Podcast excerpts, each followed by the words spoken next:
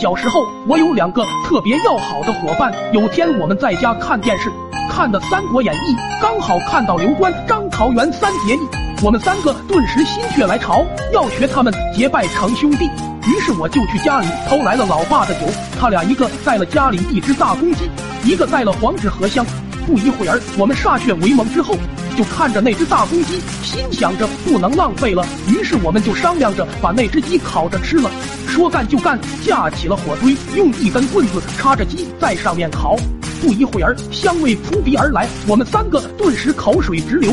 可接下来，因为一件事令我们三兄弟反目成仇。当我们分鸡的时候，都盯着那大大的鸡腿。由于我们三个人。只有两只鸡腿分配不均，谁也不让谁。